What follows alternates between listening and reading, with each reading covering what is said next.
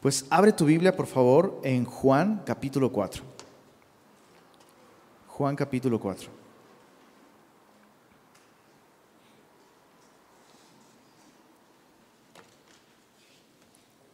¿No extrañabas ese sonido de las, las Biblias pasando las páginas? Es maravilloso. Es uno de mis sonidos favoritos. No sé por qué, pero escucho páginas de la Biblia así y empiezo a salivar, bro. Este es nuestro alimento, sin duda. En Juan capítulo 4, hoy vamos a estudiar solamente los versos 1 al 26. Esta es una de las porciones más queridas, más atesoradas, más hermosas de todo el Evangelio de Juan. El encuentro entre Jesús y la mujer samaritana. Y hay un par de cosas interesantes sobre este capítulo. En primer lugar, es un gran contraste lo que vemos en el capítulo 4 comparado con lo que vimos en el capítulo 3.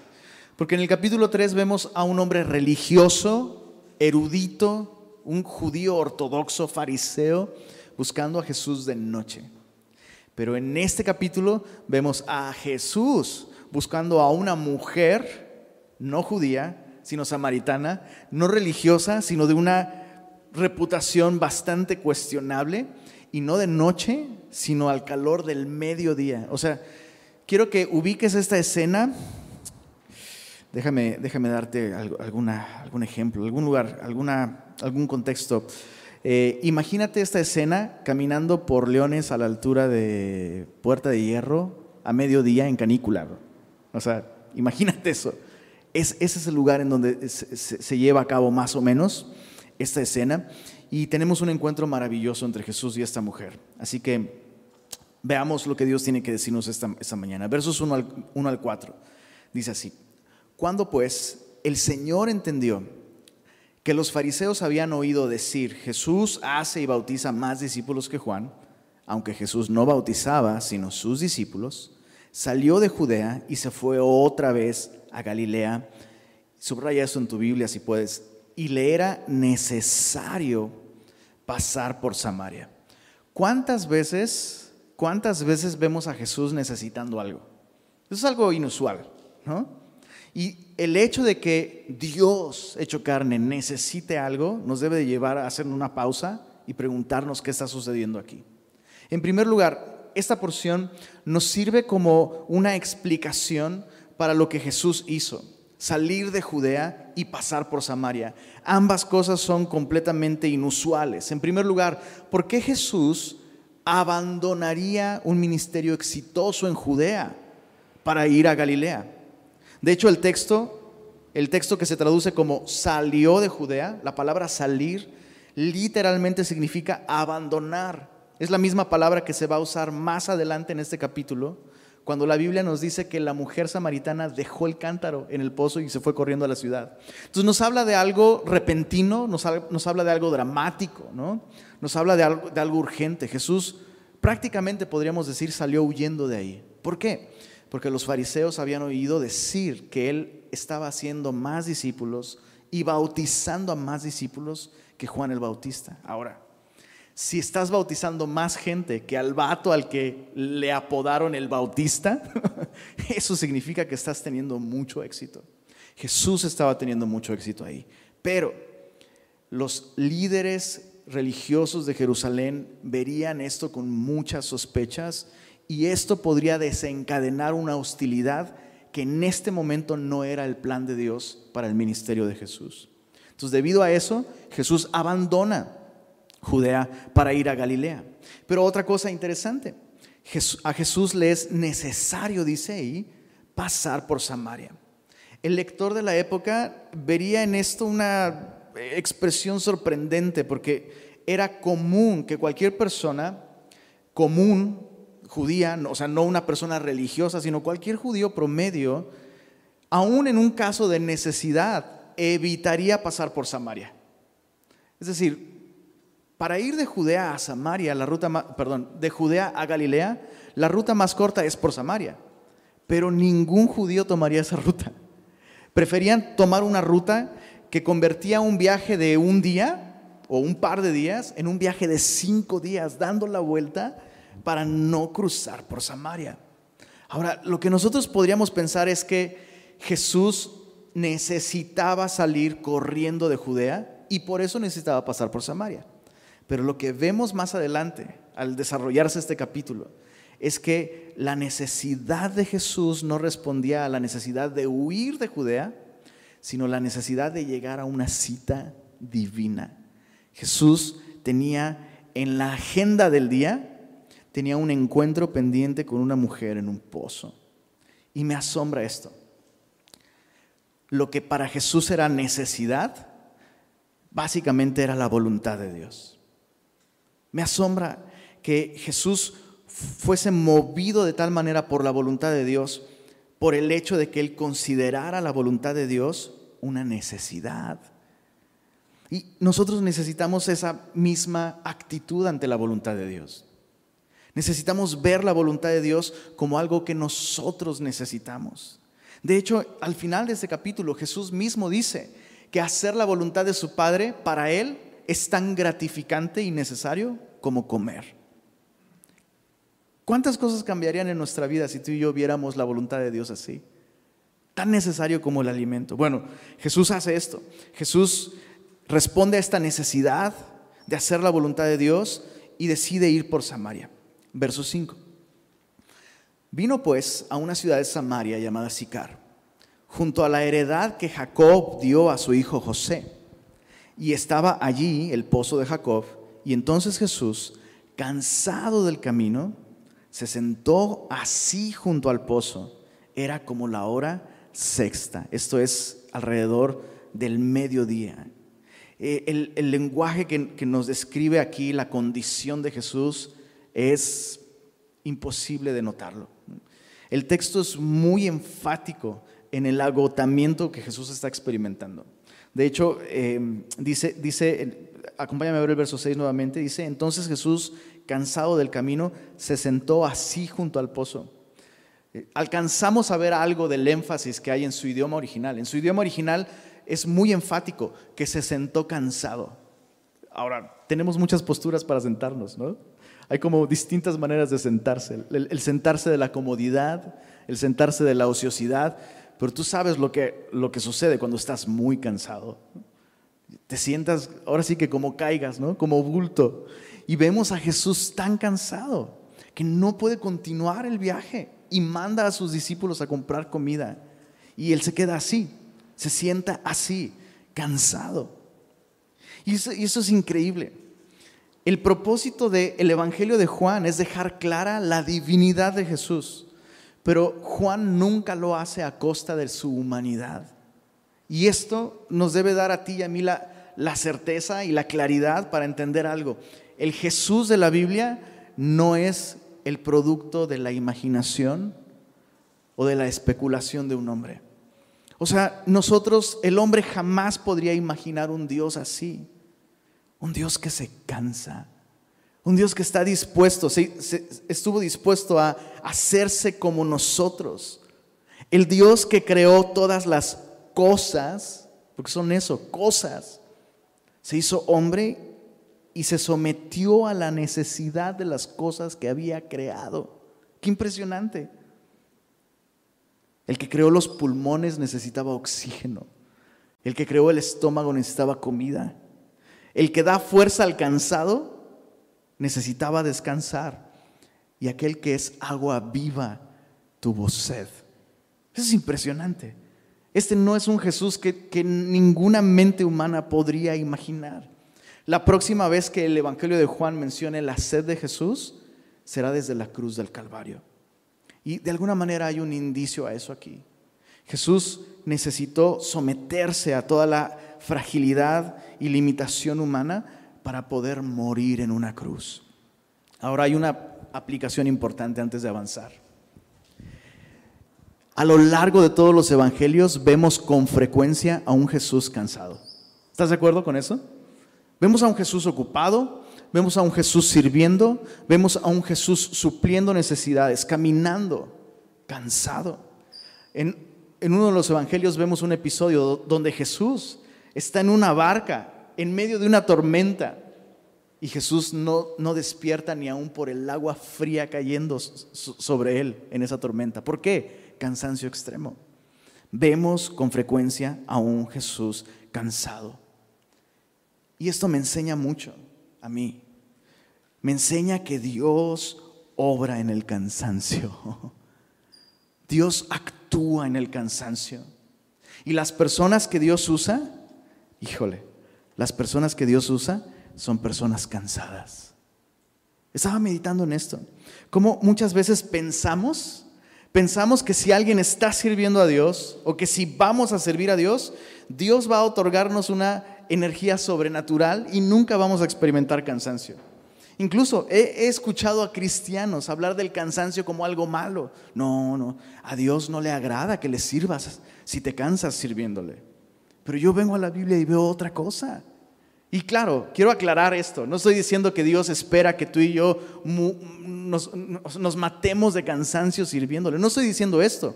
Lo que estoy diciendo es que no dejamos de trabajar, por ejemplo, porque es cansado. ¿Estás de acuerdo? ¿Te cansas en tu trabajo? Pues te cansas.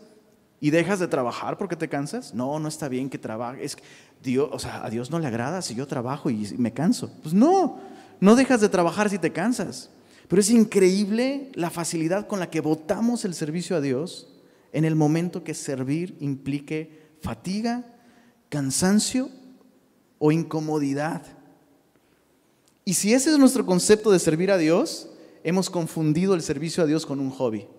Claro, un hobby sí, si tienes tiempo lo haces, si lo disfrutas lo haces, pero aplicamos ese mismo criterio para el servicio a Dios. Y yo veo al máximo ejemplo de servicio a Dios, lo veo drenando su vida, sus recursos, su tiempo, su fuerza en la voluntad de Dios. Servir a Dios va a implicar en ocasiones estará cansado. Y, vemos a Jesús así. Ahora, Jesús está ahí, finalmente. Ha llegado al lugar en donde Dios lo quiere. Dios usó sus limitaciones para decirle, es aquí. ya no puedes ni caminar, siéntate. Verso 7. Y entonces vino una mujer de Samaria a sacar agua. Y Jesús le dijo, dame de beber pues sus discípulos habían ido a la ciudad a comprar de comer. Me pregunto si Jesús envió a sus discípulos realmente porque tenía hambre o aplicó la de mucho ayuda.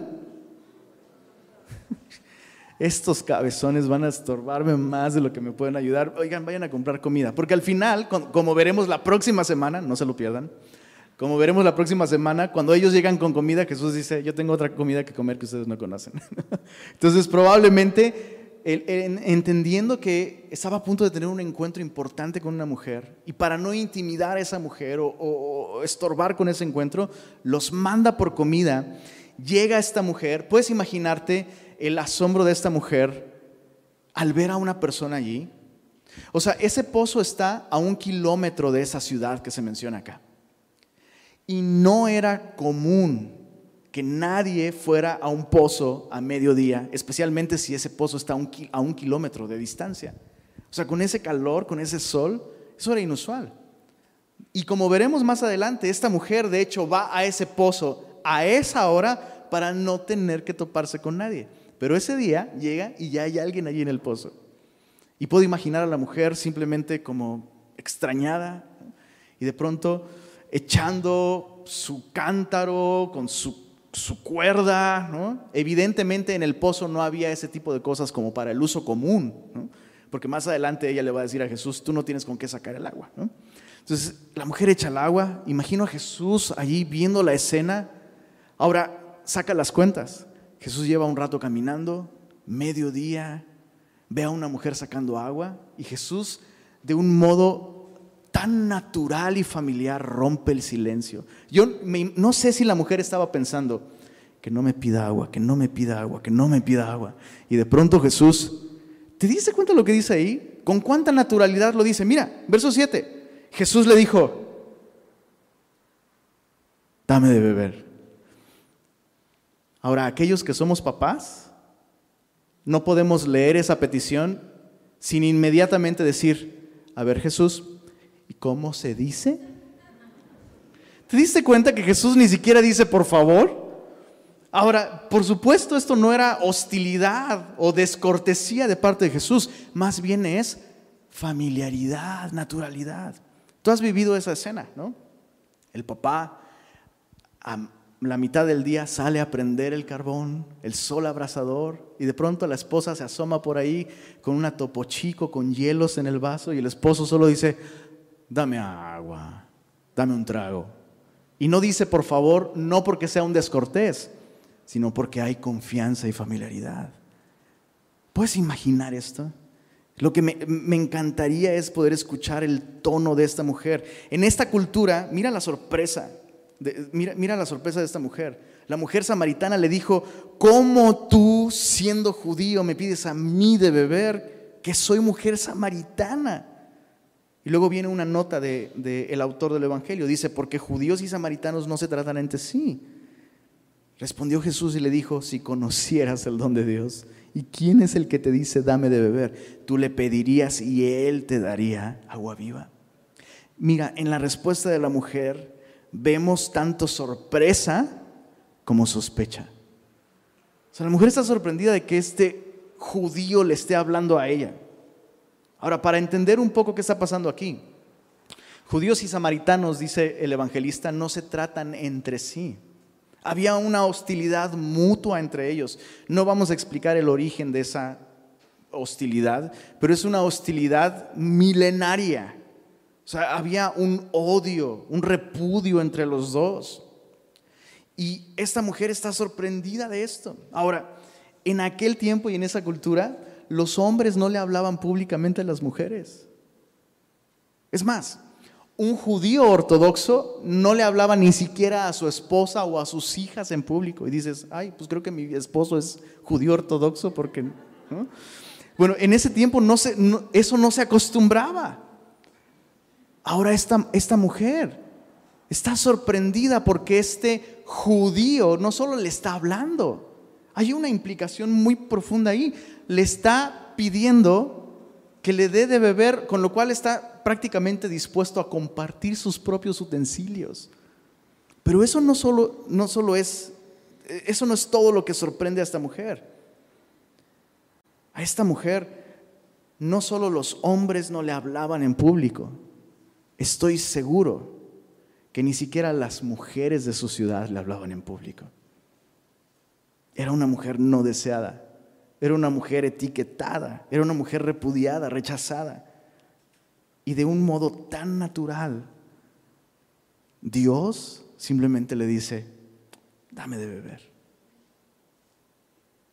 Tal vez es la primera vez en años que alguien le habla con tanta naturalidad y hasta familiaridad a esta mujer invisible.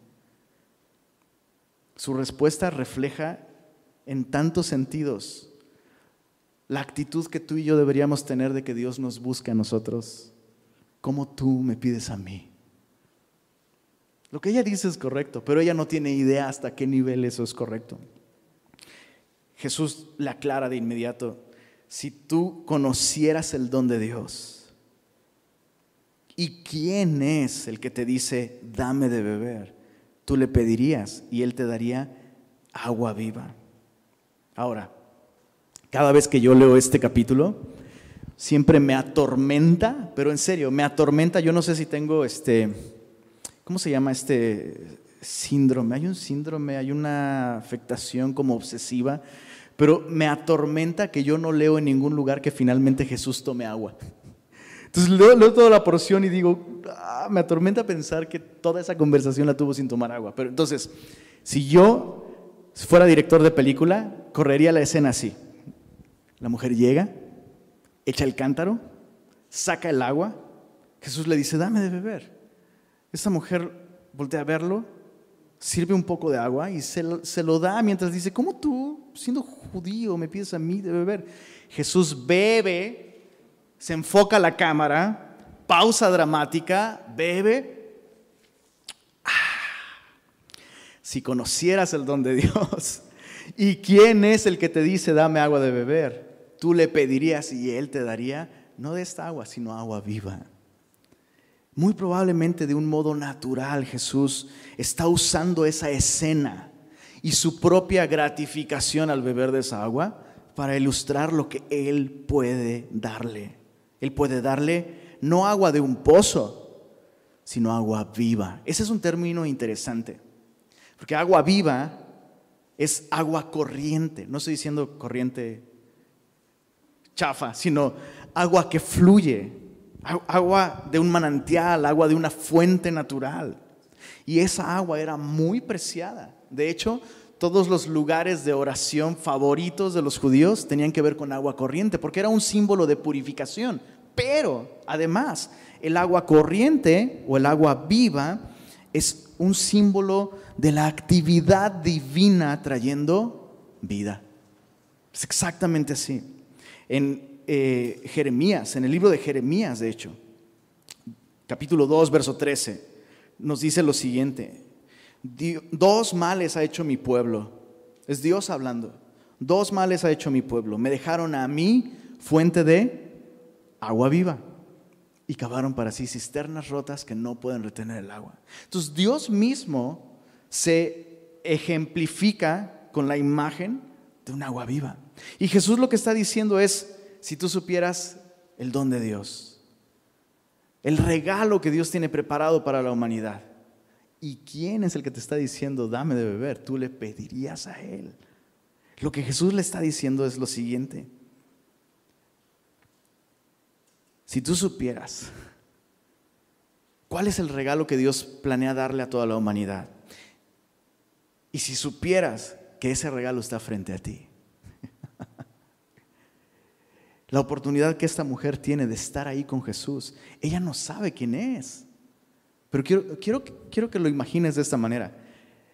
¿Qué harías tú? ¿Qué harías tú si Dios te concediera 10 minutos a solas con Jesús? Uf. Probablemente vas a aplicar la de ¿qué le pedirías a un genio que te concede tres deseos? Le pediría que no me concediera solo tres deseos, sino todos los que yo quisiera. Entonces lo primero que le diría, Señor, no solo 10 minutos, sino 10 años, por favor. Esa mujer no sabe quién está ahí frente a él. Y Jesús lo sabe. Por eso le dice, si tú supieras quién es el que te, el que te pide de beber, tú le pedirías a él. Verso 11, la mujer le dijo, Señor, no tienes con qué sacarla. Y el pozo es hondo. ¿De dónde pues tienes el agua viva? ¿Acaso eres tú mayor que nuestro padre Jacob, que nos dio este pozo, del cual bebieron él, sus hijos y sus ganados, y hasta tú? O sea, la, respuesta de esta mujer revela por lo menos menosprecio por parte de ella. O sea, ni siquiera puedes sacar agua para ti. Y ahora resulta que puedes darme mejor agua que esta. Mira la aclaración de Jesús.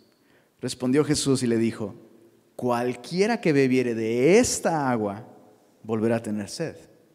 Mas el que bebiere del agua que yo le daré, será en él una fuente de agua que salte para vida eterna. Jesús inmediatamente aclara que Él se refiere a algo espiritual. Ahora, la gente hablaba mucho de un modo alegórico y con simbolismos. O sea, algo que caracteriza a la cultura mexicana, desafortunadamente, ¿ok? Desafortunadamente, algo que caracteriza a la cultura mexicana es hablar en doble sentido. ¿Estás de acuerdo? O sea, la gente pesca ese lenguaje inmediatamente. Inmediatamente. Bueno, Imagina tener una cultura en la que se hablan verdades espirituales de un modo así, con, símbolos tan comunes, ¿no? Bueno, para ellos eso era común. Y la mujer inmediatamente interpreta esta enseñanza de Jesús como algo literal y Jesús es paciente con ella. Y Jesús aclara, no, no, no, yo estoy hablando de algo espiritual. Cualquiera que beba de este tipo de agua va a volver a tener sed. Yo te estoy hablando de otra cosa. Te estoy hablando de algo que de hecho Jesús lo menciona tal cual. De algo que apunta a la vida eterna. Te estoy hablando de algo espiritual. Jesús aclara esto. Él se está refiriendo a una fuente de recursos espirituales que pueden satisfacer la necesidad más grande que tiene esta mujer. Y todos nosotros. ¿Cuál es la más grande necesidad del hombre? Vida eterna. Es la más grande necesidad del hombre. Cualquier otra cosa que puedas pensar no se compara con esta necesidad. El hombre fue creado para vivir por siempre, pero el hombre no vive por siempre debido al pecado. Y Dios envió a Jesús para solucionar esto, lo cual me enseña algo importante. Cuando Jesús dice, si conocieras el don de Dios, ¿y quién es el que te está pidiendo agua? Lo que Jesús está enseñando es lo siguiente. Cuando tú y yo recibimos vida eterna, no estamos recibiendo algo, estamos recibiendo a alguien. ¿Se entiende? O sea, la vida eterna no es algo que Dios nos da. Jesús es la vida eterna. Y cuando el hombre recibe a Cristo en su vida, está recibiendo una fuente inagotable de vida espiritual. Hace algunos años escuché esta analogía. ¿Cómo, cómo, cómo logras que un colador de agua esté lleno de agua? ¿Cómo haces eso? O sea, estás junto, al, estás junto al océano. Imagina que estás junto al océano y alguien te dice, quiero que llenes, que mantengas este colador de agua lleno de agua siempre. Y ahí estás tú. ¿No? Más sencillo. Más sencillo. Tomas el colador y lo arrojas al mar. Está lleno siempre. y es lo que Jesús está diciendo aquí. Yo soy capaz de saciar tu alma que es como un colador roto. Necesitas recibirme. Y yo te puedo dar eso. Ahora, avanzando en, esta escena tan hermosa, dice en el verso 15, la mujer le dijo, Señor, dame esa agua para que no tenga yo sed, ni venga aquí a sacarla. Jesús le dijo, ve, llama a tu marido y ven acá. Respondió la mujer y dijo, no tengo marido. Jesús le dijo, bien has dicho, no tengo marido, porque cinco maridos has tenido y el que ahora tienes no es tu marido. Esto has dicho con verdad. Eso es increíble. Es tan, la respuesta de esta mujer eh, eh, es tan, ¿cómo decirlo? muestra algo de sarcasmo esta mujer. Es evidente que esta mujer no está tomando a Jesús en serio. Probablemente la mujer samaritana piensa que Jesús es uno de estos loquillos que de tanto estudiar cosas espirituales ya se volvió medio loco. Sí, sí, claro. Agua que permite que yo nunca más vuelva a tenerse. Uy, sería genial tener esa agua y me ahorro la molestia de caminar un kilómetro todos los días a las 12 del día. Sería genial. Y Jesús le dice, ok, no me estás tomando muy en serio vamos a hablar en serio. ¿Por qué no vas por tu marido?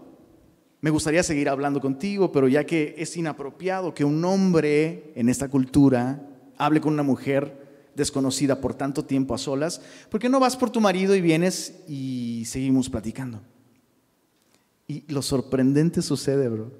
Si te has dado cuenta, las respuestas de esta mujer son abundantes. ¿Estás de acuerdo? Pero cuando Jesús le dice que vaya por su marido, Sorprendente, bro. Es una respuesta sorprendentemente corta. Ella solamente dice, no tengo marido. ¿Qué te indica eso? O sea, perdón por lo que voy a decir, pero no solo para los estándares de conversación de esta mujer, sino para los estándares de conversación de cualquier mujer, esa es una respuesta inusualmente corta. Consejo para los esposos. Si algún día tu esposa te contesta así de cortito, bro, es que no quiere hablar del tema. Punto. Esta mujer no quiere hablar del tema y se las arregla para dar una respuesta, una respuesta correcta, sin mentir, pero no está diciéndolo todo. Y no puedo evitar pensar en Pinocho, en el, Pinocho de Shrek. Perdóname por tantos ejemplos de películas para niños, pero soy papá de niñas y vemos muchas películas para niñas. ¿Recuerdas esta escena en Shrek? Creo que es Shrek 2, donde a Pinocho lo interrogan para saber dónde está Shrek, pues si el, si el, vato dice una mentira se van a dar cuenta. Entonces Pinocho se las arregla para responder sin mentir. Es una escena increíble. Bueno, así me imagino a esta mujer. Ve y llama a tu marido. no tengo marido. y Jesús dice, esta parte la dijiste con verdad, pero no dijiste toda la verdad. Ahora, antes de, antes de echarle una mirada a lo que significa que esta mujer haya tenido cinco maridos, es importante aclarar un par de cosas. Lo primero, no podemos tratar el tema del divorcio de un modo simplista. Las relaciones son complicadas, chicos. Y no puedes colocar una etiqueta a, ninguna persona que haya pasado por la terrible experiencia de un divorcio. No puedes presuponer que conoces su corazón, que sabes los motivos y que conoces la historia. No puedes presuponer eso. Hay un estigma. Desafortunadamente aún dentro de la iglesia se estigmatiza a las personas que han atravesado por un divorcio. Y lo voy a decir así de claro. Jesús ama a los divorciados. No los ama porque se divorciaron, por supuesto. Pero Jesús ama. Jesús ama a la persona que ha, pasado por un divorcio, o por dos, o por tres, o por cuatro, o por cinco. Jesús los ama. Y ese es un claro ejemplo de eso. Lo segundo que hay que aclarar sobre el divorcio, el divorcio no es la voluntad de Dios para el matrimonio. Es importante aclarar esto. Claro, Dios ama a las personas que han atravesado por una situación semejante, pero a la luz de lo que la Biblia enseña, Dios nunca va a desear, ni nunca va a ser su plan perfecto que alguien pase por el divorcio. Por eso es que, número uno, antes de casarte, tomes esa decisión guiado por el Señor. Tienes que tomar esa decisión guiado por el Señor. Si no has experimentado el amor de Cristo, consejo, consejo, si no has experimentado el amor de Cristo, no busques la satisfacción del amor en el matrimonio, no la vas a encontrar ahí. O sea, bro, si ni Mijares y Lucerito, bro.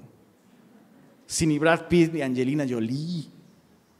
Dices, lo tienen todo. O sea, ¿por qué?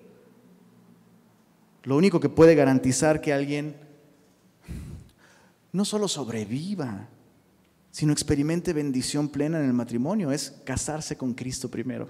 Antes de darle el sí a alguien, dale el sí a Cristo, pero de verdad.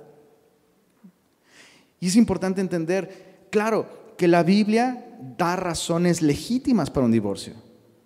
Eso es, algo que debemos entender también. La Biblia sí, sí nos da razones legítimas para un divorcio, pero nunca va a ser la voluntad perfecta de Dios, porque la voluntad perfecta de Dios aún para esas razones legítimas, es arrepentimiento por parte del que ha pecado y ha fracturado el matrimonio y perdón por parte de la parte ofendida. Entonces, la voluntad de Dios para el matrimonio es que dure para toda la vida. Pero esta mujer ha atravesado, o sea, quiero que lo dimensiones, por favor dimensionalo. Imagina sus planes para su primera boda. Imagina las primeras semanas, los primeros meses, llega el divorcio. Pobre mujer. Pero luego aparece otra persona en su vida y empieza a haber una relación y planes. Se anuncia la segunda boda. Y luego otro divorcio. Y luego esa mujer vuelve a conocer a otra persona. Planes de boda. Se anuncia la boda. Otro divorcio. Y esto se repite una vez más. Y eso se repite una vez más. No quisiera, no quisiera humillar a esta mujer, de verdad. Pero después de cinco divorcios, ¿dónde crees que está el problema, bro? En su corazón. Entonces Jesús está apuntando a una necesidad muy grande de esta mujer. Jesús básicamente lo que le está diciendo es, tú tienes sed de algo que ningún hombre puede saciar. Ahora sí que como dice el meme, me encantaría tener un meme de Jesús ahí diciéndole a la mujer samaritana, amiga, date cuenta. amiga, date cuenta. Ahora me encanta la manera tan sutil y respetuosa con la que Jesús está tratando un tema incómodo, sin lugar a dudas, y delicado para esa mujer. Ve, llama a tu marido. No tengo marido, es cierto. Cinco maridos has tenido y el que ahora tienes no es tu marido. Esto has dicho con verdad. Antes de dejar este punto y avanzar, ¿Notaste ahí que para Jesús vivir juntos no es lo mismo que estar casados? Está muy claro allí. O sea, claro, tienes una relación con alguien, pero eso no lo hace tu esposo. Recuerdo que alguna vez escuché una entrevista eh, que le hicieron a Alex Lora y, y, ¿cómo se llama? Chela Lora, ¿no? También, Chela, Chela, sí, va. A Alex y, y, a, su mujer, o perdóname, como, como, como suelen decir a su pareja, por cierto, pausa. No le digas, no te refieras a tu esposa como tu pareja, bro. Me haces pensar en un policía hablando de su pareja, bro. O sea, tu esposa es tu esposa, es, tu doña, tu dueña, tu señora, como quieras. Eh, pero bueno, Alex Lora, ¿no? Está con, está con su pareja. y, le preguntan, oigan, ¿y nunca se han pensado casarse? Porque evidentemente no estaban casados, ¿no? no, nunca, nunca han pensado casarse. La respuesta de, de Alex Lora, Dios mío, nos casamos todas las noches. Es como, ¿qué estás hablando? Eso no los convierte en un matrimonio. No porque viven juntos y porque tienen una relación están casados. Entonces, antes de dejar este punto, si tú no estás casado, tienes que entender esto. Si tú estás viviendo con alguien y no estás casado, hay dos maneras de solucionarlo. O cásate o sepárate. Pero estar juntos así no es la voluntad de Dios. Y Jesús lo deja muy claro aquí. Bueno, la mujer le dijo, después de esto, le dice, Señor, me parece que tú eres profeta. Nuestros padres adoraron en este monte y vosotros decís que en Jerusalén es el lugar donde se debe de adorar. Ahora, ¿qué es lo que ves ahí? Una hábil evasión de la conversación que Jesús está planteando.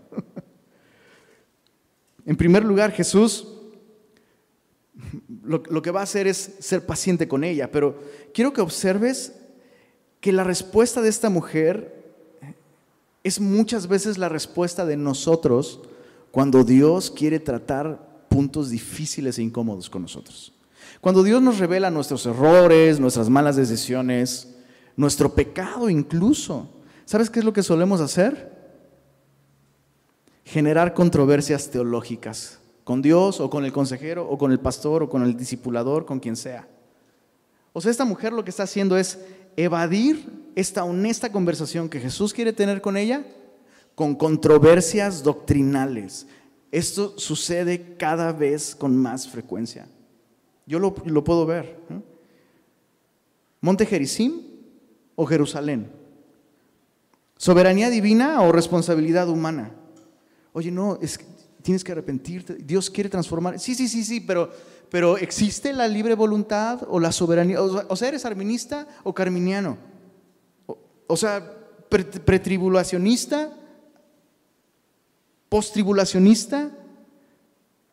Solemos escondernos detrás de controversias teológicas para evitar tratar con nuestro pecado. Y, y, no puedo decir que todas las personas que hacen esto son así, pero he visto con mucha frecuencia personas que se clavan en estas cosas, ¿no? Y se esconden en ellas, están ocultando un pecado que tarde o temprano, una vida de pecado, que tarde o temprano sale a la luz. Lo he visto con mucha frecuencia. Verso, verso 21. Mira la respuesta de Jesús. Jesús le dijo, mujer. Ahora, si tú, si tú, si tú tuvieras este conocimiento de esta persona, o sea, quiero que imagines que estás hablando con alguien y quieres decirle, oye, tú tienes un problema. Y esta mujer dice, sí, sí, sí, pero tigres o rayados. O sea, esta mujer dice, sí, sí, sí, pero ¿dónde debemos adorar? ¿Debemos adorar aquí o allá? O sea, es un asunto que hay que tratar. Y ese era un, punto candente de controversia teológica entre judíos y samaritanos, especialmente. Y a mí me sorprende que Jesús no le dice, no, no, no, espérame, no me quieras adorar la píldora. ¿Cómo que te importa mucho la adoración? ¿Te importa mucho la adoración? ¿Qué es lo que estás haciendo con el matrimonio? Hablemos de eso. Pero Jesús es muy paciente. Por favor, aprendamos del ejemplo de Jesús. Mira, Jesús le dijo, ok, ¿quieres que hablemos de adoración? Hablemos de adoración. Mujer, créeme que la hora viene cuando ni en este monte ni en Jerusalén adoraréis al Padre. Vosotros adoráis lo que no sabéis. Nosotros adoramos lo que sabemos, porque la salvación viene de los judíos. La respuesta de Jesús es muy paciente, muy respetuosa, pero es una respuesta firme e incómoda. Esencialmente lo que Jesús está diciéndole con mucho respeto y con mucha paciencia, pero con mucha claridad también. Ustedes están mal. Ustedes están mal. Ustedes intentan adorar a Dios, pero lo intentan adorar desde la ignorancia. Ahora, no, solo le tocó a esta mujer, sino le tocó a todos los samaritanos. ¿No es, ¿No es impresionante esto? La franqueza con la que Jesús toca estos temas. Y ese es un ejemplo que tú y yo debemos imitar, una vez más. Como cristianos, hagamos buenas obras. Sí, por favor, tengamos misericordia, seamos generosos. Muchas veces escucho a cristianos diciendo, no, no, no, yo predico con el ejemplo. Sí, por favor, eso se supone que lo debemos hacer. Pero el cristianismo, especialmente el cristianismo de hoy, se caracteriza por hacer cosas lindas, pero no por decir cosas difíciles de decir. Los cristianos quieren quedar como los héroes de la película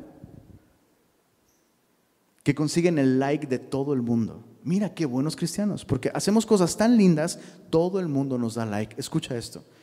Jesús, por supuesto, hizo cosas lindísimas, hermosas, bellas, pero Jesús estuvo dispuesto a decir cosas difíciles de escuchar.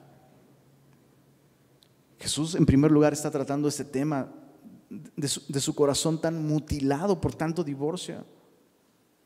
Pero ahora está diciendo algo así de franco. Mujer, créeme, no es ni aquí ni allá.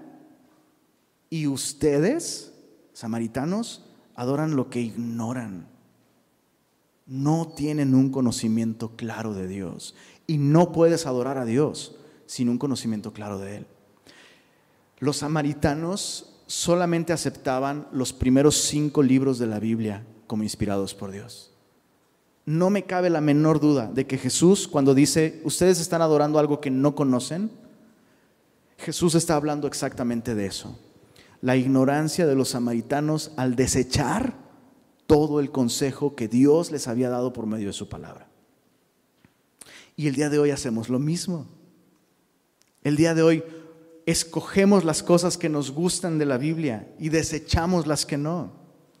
Y no podemos adorar a Dios desde la ignorancia de las escrituras. Chicos, para adorar a Dios es necesario conocer a Dios tal como Él se ha revelado en su palabra. Por eso toda la escritura es inspirada por Dios y es útil. No puedes adorar a Dios y crecer en una vida de adoración si todo lo que lees de tu Biblia son salmos y proverbios. Y siendo honestos, una gran cantidad de cristianos, esa es su dieta. ¿Qué, ah, yo, ay, a mí me encanta leer la Biblia. ¿Y qué lees? Todos los días leo salmos y proverbios. No puedes adorar a Dios y crecer en un conocimiento real leyendo salmos y proverbios. Ah, pero, perdón, también leo un chorro de memes de Instagram. Unas cuentas bien chidas, te las paso luego. No puedes adorar a Dios desde la ignorancia. Jesús está señalando su problema. Verso 23, mas la hora viene.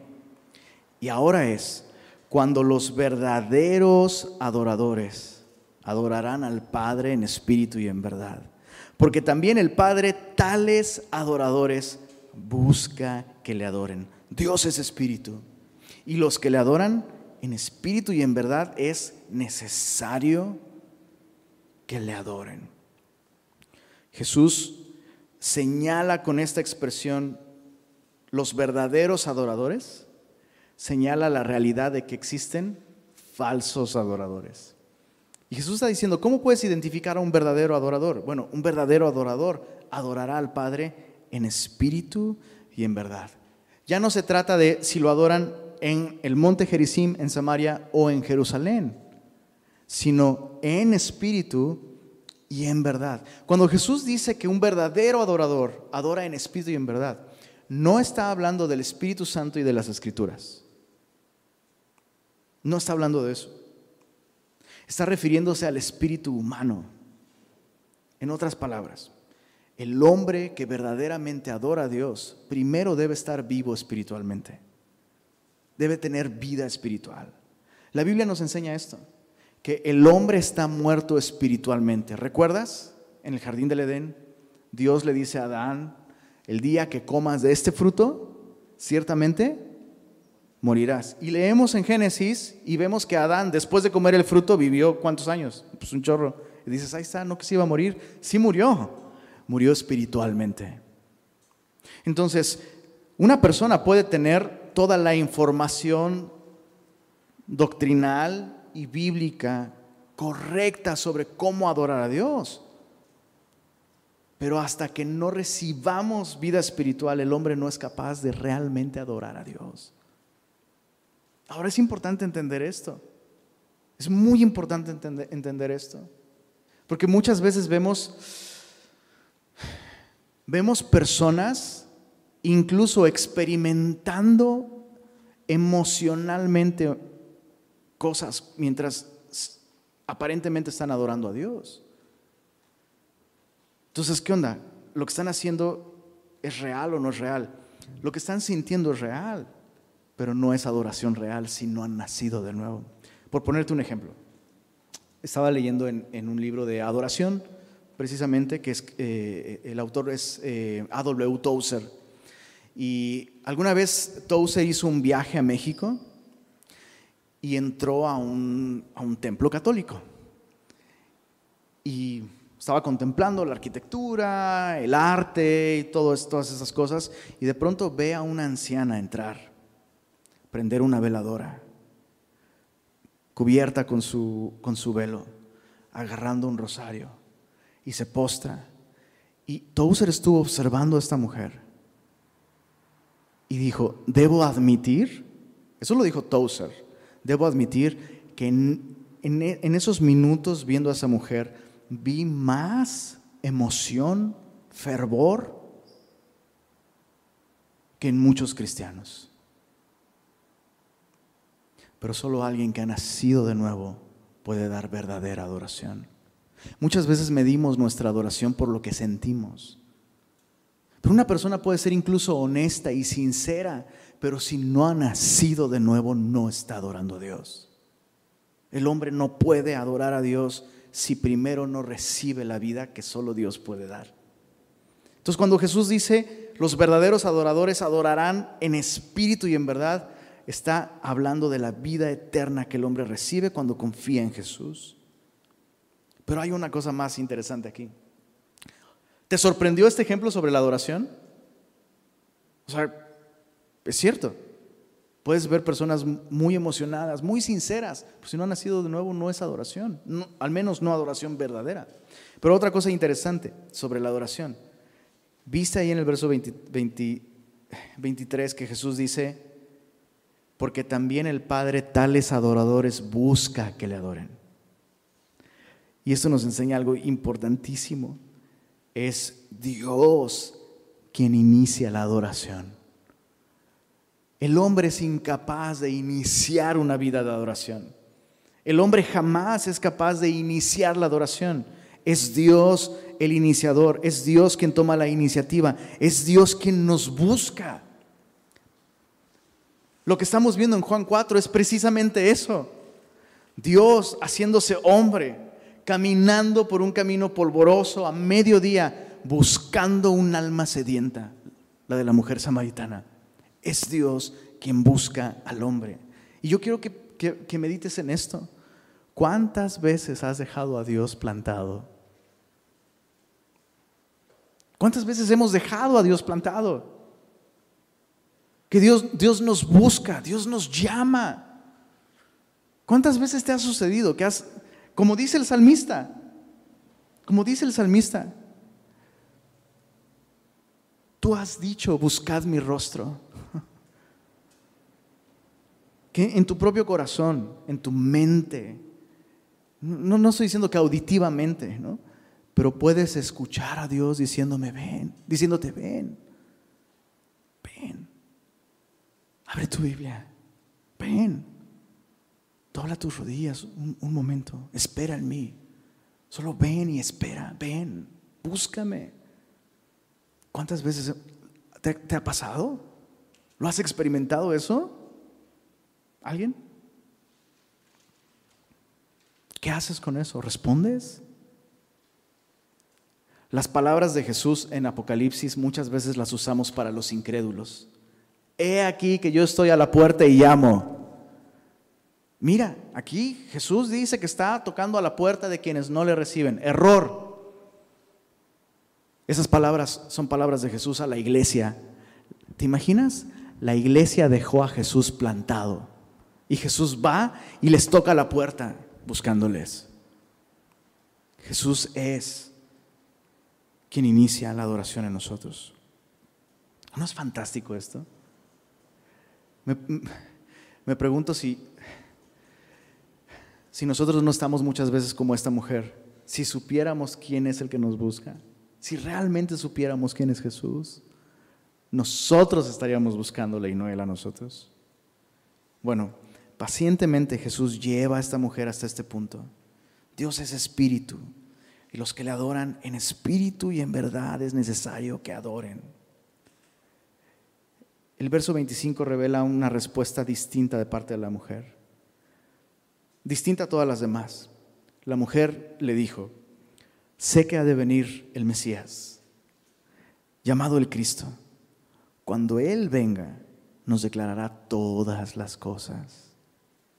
La mujer tiene un conocimiento inexacto, incompleto, pero suficiente para una cosa, para saber que vendría un Salvador.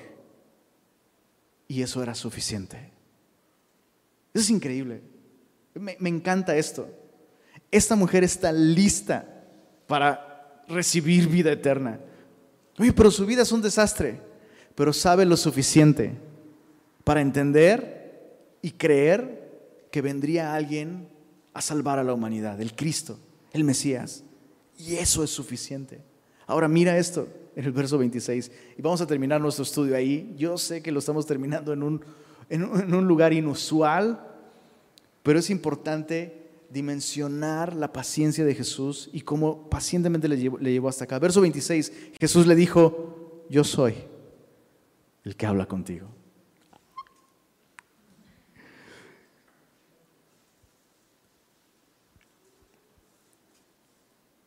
No existe otro lugar en todo el Evangelio de Juan. Para empezar, este esa es la primera vez en el Evangelio de Juan que Jesús abiertamente revela su identidad. No estoy diciendo que no lo hiciera en otros lugares, lo va a hacer y de un modo muy claro, pero en mi opinión, en mi opinión, esta es la ocasión en la que Jesús dice con más claridad quién es Él. Y qué interesante se lo dice a una mujer rota, a una mujer sedienta. Vamos a ver su respuesta la próxima semana, pero te voy a spoilear un poco. Esta mujer le entrega su vida a Cristo. Y es, tan hermoso este, este proceso. ¿no? no sé cuánto tiempo Jesús habló con esta mujer, pero me asombra que una paciente conversación honesta con alguien dispuesto a escuchar puede llevar a una persona desde el error a la verdad. Puede llevar a una persona de estar perdida a ser encontrada por la gracia de Dios. Em, Efraín el sirio, un comentarista bíblico, escribió lo siguiente sobre este, sobre este pasaje. Quien primero solo vio a un hombre sediento, luego a un judío, luego a un rabí, después a un profeta y finalmente al Mesías, intentó sacar lo mejor del hombre sediento, le mostró su desprecio al judío, molestó al rabí con muchas preguntas, se dejó conquistar por el profeta y adoró al Cristo. Y tú y yo necesitamos aprender de esto que estamos viendo el día de hoy. ¿Cómo aplicamos lo que hemos aprendido el día de hoy?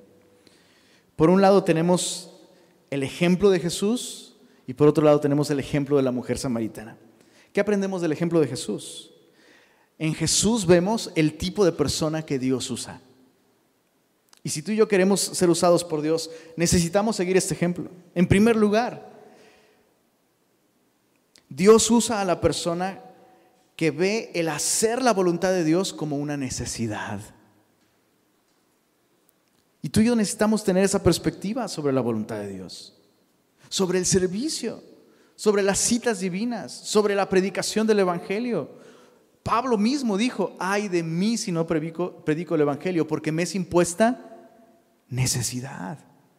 Tú y yo necesitamos ver el servir a Dios como una necesidad para nuestra alma. Estoy, estoy, como, no sé ni qué palabra usar.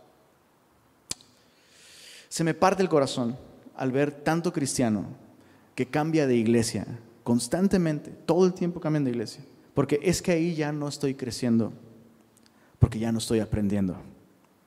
Oye, una parte esencial del crecimiento cristiano es servir al Señor. Tal vez el problema no es el estudio bíblico, tal vez el problema es que no estás aplicando lo que estás aprendiendo. La persona que Dios realmente usa ve la voluntad de Dios como una necesidad, como parte de su crecimiento espiritual. La persona que, que Dios usa está dispuesta a ser vulnerable, reconocer sus limitaciones, su fragilidad, su cansancio. La persona que Dios usa incluso está dispuesta a reconocer que necesita ayuda. O sea, mira a Jesús, no le da pena de decirle a la persona a la que está a punto de predicarle, dame agua de beber, tengo sed. Y algo que descalifica a los cristianos constantemente para no ser efectivos en el servicio a Dios es que nunca piden ayuda. Nunca expresan las cosas con las que están luchando, nunca expresan su cansancio, nunca expresan sus heridas. Nunca. Queremos dar esta imagen de que siempre estamos bien. Y lo que sucede es que eso nos descalifica para servir, porque si siempre estamos bien, nunca estamos siendo transformados, nunca recibimos la ayuda de otros, eso nos descalifica. La persona que Dios usa está dispuesta a ver a las personas como Dios las ve. Realmente, cuando tú lees esta porción, te das cuenta que Jesús no está tratando a esta mujer como samaritana. ¿Verdad? No la está tratando ni siquiera como divorciada. La está tratando como un alma sedienta. Nosotros ponemos esas etiquetas. Y tenemos que aprender a ver a las personas como Dios las ve si queremos que Dios nos use. Y finalmente, la persona que Dios usa, la persona que Dios usa está dispuesta a ser paciente, a ser malinterpretado, a ser menospreciado. ¿Tú? ¿Tú me vas a servir? Nah, hombre. Eso básicamente lo que le dijo la mujer samaritana. O sea, tú no tienes ni con qué. La persona que, Dios usa está dispuesta a ser menospreciada, pero también está dispuesta a hablar la verdad en amor. ¿Qué aprendemos del el ejemplo de la mujer samaritana? Nadie, nadie, nadie está fuera del alcance de la gracia de Dios. Absolutamente nadie. No, no sé tú, yo no conozco a una sola persona que haya pasado por cinco divorcios. O sea, ¿estás de acuerdo que la mujer samaritana podría ganar el récord Guinness tal vez? No sé.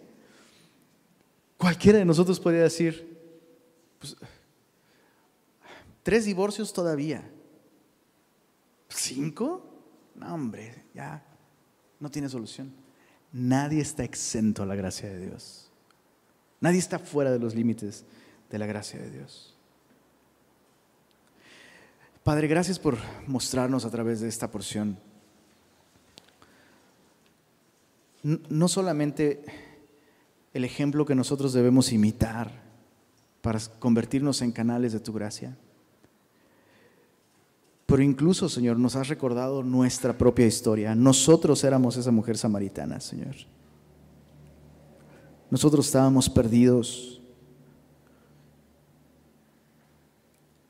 No éramos nosotros los que te estábamos buscando, aunque sabíamos de ti, Señor. Tu palabra es verdadera cuando dice que no hay quien busque a Dios, no hay ni siquiera uno, y esos éramos nosotros, Señor. Y eres tú quien nos buscó, eres tú quien nos alcanzó. Fuiste paciente, Señor. Y hoy al leer este pasaje disfrutando una relación contigo y la vida eterna que tú nos has dado, queremos pedirte, Señor, úsanos. Queremos seguir tu ejemplo, Señor. Queremos ser instrumentos de gracia en tus manos. Por favor, Señor, por favor, obra en nosotros, de modo que tu voluntad se vuelva una necesidad para nosotros, Señor. Y ayúdanos a ver a la gente que nos rodea como tú los ves. Señor, esta semana, ayúdanos a estar atentos a las citas divinas que tú tienes con nosotros, preparadas para nosotros, Señor. Danos gracia, danos sabiduría. Y permítenos, Señor, permítenos gastar nuestra energía, permítenos cansarnos. Señor, de todos modos nos vamos a cansar. Permítenos cansarnos en hacer tu voluntad, Señor. Y gracias una vez más, Señor. Gracias por permitirnos ver tan de cerca tu corazón, no solo para el perdido y para esa mujer samaritana, sino tu corazón para nosotros y para aquellos que nos rodean y que aún no te conocen. Gracias por ser un Dios que busca, Señor. Amén.